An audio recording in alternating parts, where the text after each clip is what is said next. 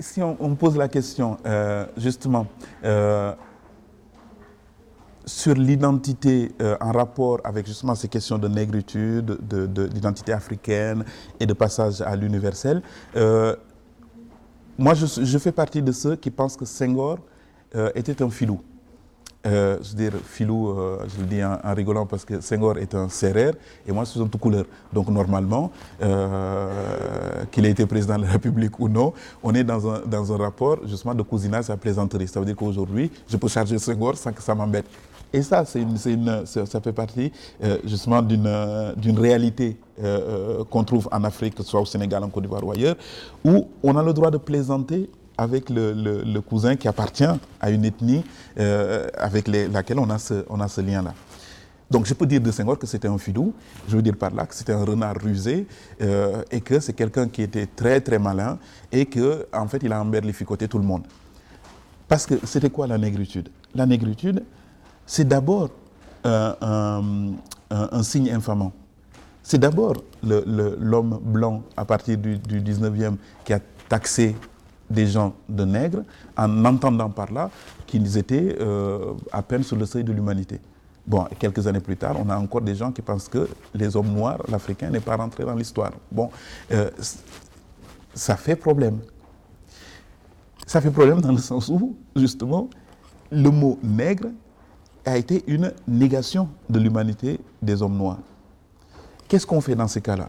Si on te dit, ah, tu es, le, tu es trop gros, etc., etc., soit tu pleurniches, soit de cette obésité, tu fais quelque chose. Et je pense que Senghor, à un moment donné, consciemment ou inconsciemment, il a accepté d'être stigmatisé. C'est de dire, d'accord, vous avez dit que nous étions des nègres, mais en fait, ce dont vous ne vous rendez pas compte, c'est que les valeurs que vous nous attribuez en nous qualifiant de nègres sont euh, des valeurs dont vous, vous avez aussi besoin et que vous n'avez plus. Ça veut dire que Senghor a essayé d'inverser simplement la connotation, de dire nègre, d'accord, je prends l'insulte et j'en fais justement une médaille. Voilà, vous m'avez craché dessus, mais vous avez craché dessus, votre crachat deviendra, euh, euh, on va dire, euh, le bâton par lequel justement je vais vous répondre. Et ça, on le trouve dans toutes les, euh, dans toutes les structures. Euh, je prends le, christianisme. D'abord, être chrétien, c'était une insulte à, une époque donnée où, les chrétiens n'étaient pas grand-chose. Toute l'idée de la marginalité qui conduit au centre. C'est qu'à euh, un moment donné, le fait d'être taxé de nègre, Senghor l'a accepté et il en a fait une arme de combat. Mais il faut savoir ce que c'est qu'une arme de combat. Une arme de combat, c'est quelque chose qu'on utilise parce qu'on en a besoin. Et je pense qu'à un moment donné, les nègres ont eu besoin de se définir comme nègres en face du, blanc ou de l'occidental qui est taxé de nègre, de vaurien. Mais là où je dis que c'est un philo, en fait c'est une imposture. C'est une imposture. J'entends par imposture une position pas commode, mais qui permet de faire face.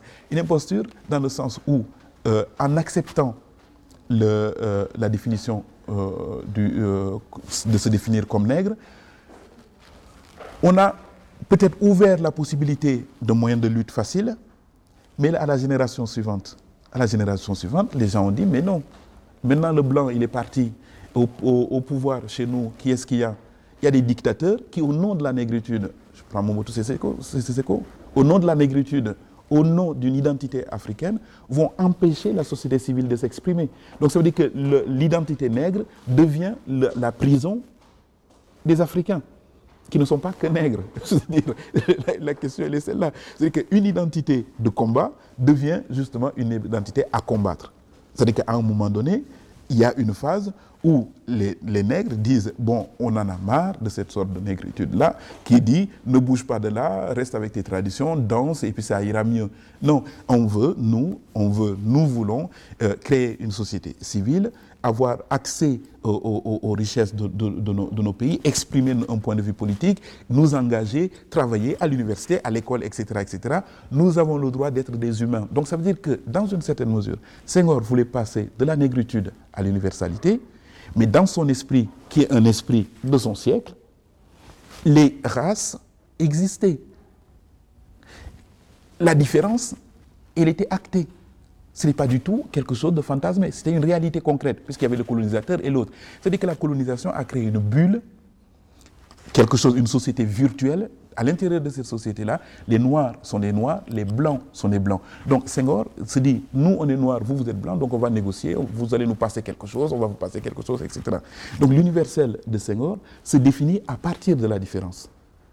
Et cette différence-là, ce dont Senghor ne se rend pas compte, parce qu'il ne peut pas s'en rendre compte, il faut du temps, il faut le loisir de s'en rendre compte, ce dont il ne peut, peut, pas se rendre compte, c'est qu'en fait, la différence qui est fondatrice ici de l'échange, cette différence-là, elle est illusoire.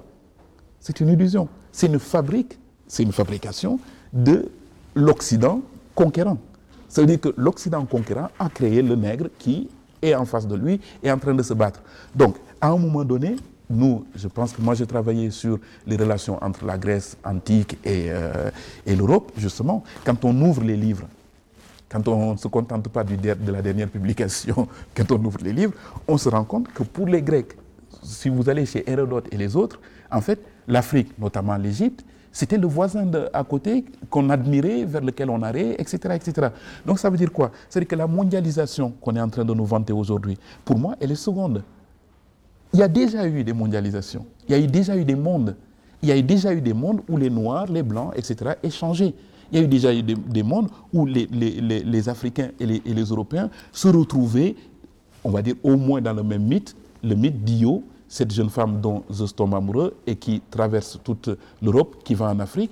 Et pour les Grecs, la culture, les héros grecs, euh, que ce soit euh, Hercule et les autres, en fait, ils sont les descendants d'Io, cette jeune femme, et de Zeus. Mais Io en tant qu'africaine. Donc ça veut dire que dans l'imaginaire grec, après on ne suppose pas que c'est la réalité, je reste dans l'imaginaire. Dans l'imaginaire grec, l'origine des Grecs est africaine. Mais ça, au moment où l'Occident se lance dans la conquête de l'Afrique, il fallait surtout pas, il fallait, bon, je pense qu'ils avaient simplement oublié de relire leur texte, quoi. Qu'ils avaient, ils avaient, ils avaient retenu d'Homère euh, quelque, quelque chose d'autre que euh, le, le, le, le, fond que, que, cela mettait en, scène. Ils avaient oublié Hérodote, ils avaient oublié, en fait, c'est... Euh, Bon, je suis un peu méchant, c'est des ignares qui vont aller toujours à la conquête. Je veux dire, les, les, en général, les grands conquérants, c'est pas des... bon.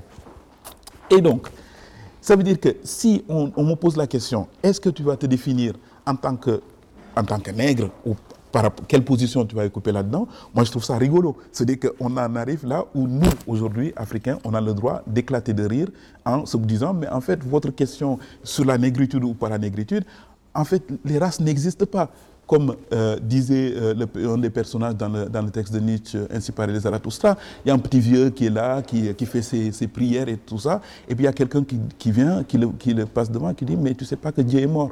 Euh, c'est la même chose. C'est-à-dire qu'en en fait, mine de rien, nous vivons dans une illusion tenace que les races existent, mais en fait, les races n'existent pas, n'ont jamais existé. La pigmentation de la peau, c'est quelque chose de superficiel. Et justement, se définir en identité sur la superficialité, c'est une manière d'être superficiel. C'est-à-dire qu'en profondeur, en profondeur, ce qui prime, c'est l'universel. C'est-à-dire que l'universel, ce n'est pas du tout quelque chose à quoi on avait à accéder.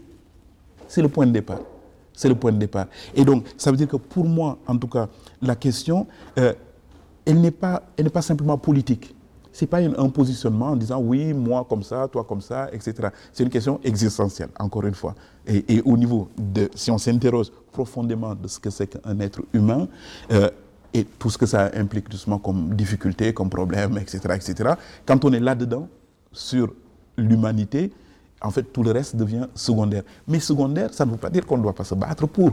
Je veux dire, à un moment donné, quand au Sénégal, ils vont organiser le Festival des Arts Nègres, moi, je suis partant. Euh, je, suis, très content que ça existe. Parce qu'au moins, il y a un festival, que ce soit des arts nègres ou des arts bantous, des, peu importe. L'essentiel étant qu'à un moment donné, les gens se, retrouvent autour de, cet échange-là. Et je pense qu'il ne faut pas, euh, justement, ça c'est culturel, j'allais dire, dans le sens où, euh, chez moi, au Sénégal ou au Burkina, il y a encore ce respect des ancêtres. C'est-à-dire que l'ancêtre, il a peut-être fait des bêtises, il a dit des, bon, des sottises, mais c'est à partir de ces bêtises-là, de ces sottises-là, que nous nous construisons. Ça veut dire quoi? C'est-à-dire que pour moi, il est hors de question de dire, bon, Senghor, c'est dépassé, on passe à autre chose. Non, c'est notre héritage. De la même manière que la colonisation est notre héritage. De la même manière que toutes les douleurs que nous avons traversées est notre héritage. Et je pense que nous pouvons nous exprimer à, d'une façon juste, sortir la bonne note, si nous sommes capables justement d'endosser tous ces héritages-là et à partir de tous ces héritages-là que nous récupérons, d'essayer justement d'écrire une nouvelle page. Je pense que c'est important. Ce n'est pas gommer le passé, au contraire, c'est prendre appui sur le passé, justement pour construire cette identité-là, qui est une identité ouverte. Euh, ce n'est pas du tout euh, une identité figée, ce n'est pas une assignation, c'est un projet. Et je pense que pour nous, êtres humains, ou pour nous, euh, chercheurs, peu importe ce qu'on peut dire, l'identité, c'est toujours une quête qui suppose justement l'enquête c'est toujours une quête, mais elle n'est pas, elle n'est pas, elle n'est pas finie. Euh, une fois qu'on sera dans le tombeau, euh, comme ça, on se dira ah, tiens, il est là. mais pour l'instant, euh, en tant qu'esprit, on n'est nulle part. Je pense que c'est important, pour moi en tout cas, de le dire. En tant que nous sommes des êtres spirituels, nous ne sommes pas assignables à, une enveloppe ou à, l'espace-temps, tout ce qu'on veut. Ça ne nous, retient pas. nous sommes, ce n'est pas au-delà, parce que ça fait au-delà. Non humainement, nous, sommes, nous, beaucoup plus que les identités qu'on nous, assigne. Nous avons quelque chose de beaucoup plus important à dire euh, et quelque chose de beaucoup plus important à entendre aussi. Et je pense que c'est pour moi cette, écoute du monde qui empêche justement de s'en tenir à un discours déjà acquis. Pour moi, tout ce qui est de l'ordre de l'acquis, c'est quelque chose qui est là disponible, mais ce n'est pas quelque chose à quoi je peux m'identifier non, parce que ça voulait dire quoi? Ça voulait dire poser ses bagages et puis euh, euh, non, non, pas encore, pas encore. C'est euh, pas le nevermore, c'est pas jamais plus, mais c'est pas encore, pas encore, pas encore. Quand on dit votre identité c'est ça, pas encore. On, est dans, le, dans la dynamique, on est dans quelque chose.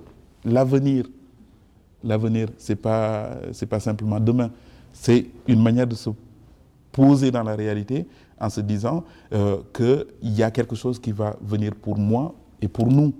Et donc, euh, on est, euh, pour moi, c'est cette collectivité-là, cette dynamique collective qui est, qui est essentielle. En fait, c'est vrai qu'il y, y, a quelque chose qui est toujours un peu, un peu difficile pour moi. c'est que quand on, quand on est dans une quête, quelque chose de cet ordre-là, on a du mal à, à, à indiquer un chemin pour moi, c'est-à-dire que je ne suis pas du tout dans la posture de, quelqu'un qui suppose ce que demain sera. Je ne sais pas ce que demain sera.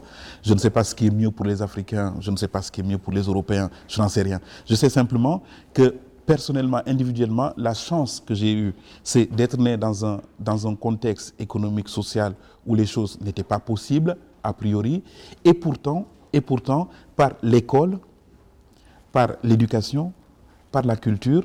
Aujourd'hui, je peux m'asseoir euh, à l'Université de Toulouse ou, ailleurs euh, et dialoguer avec un être humain euh, d'égal à égal.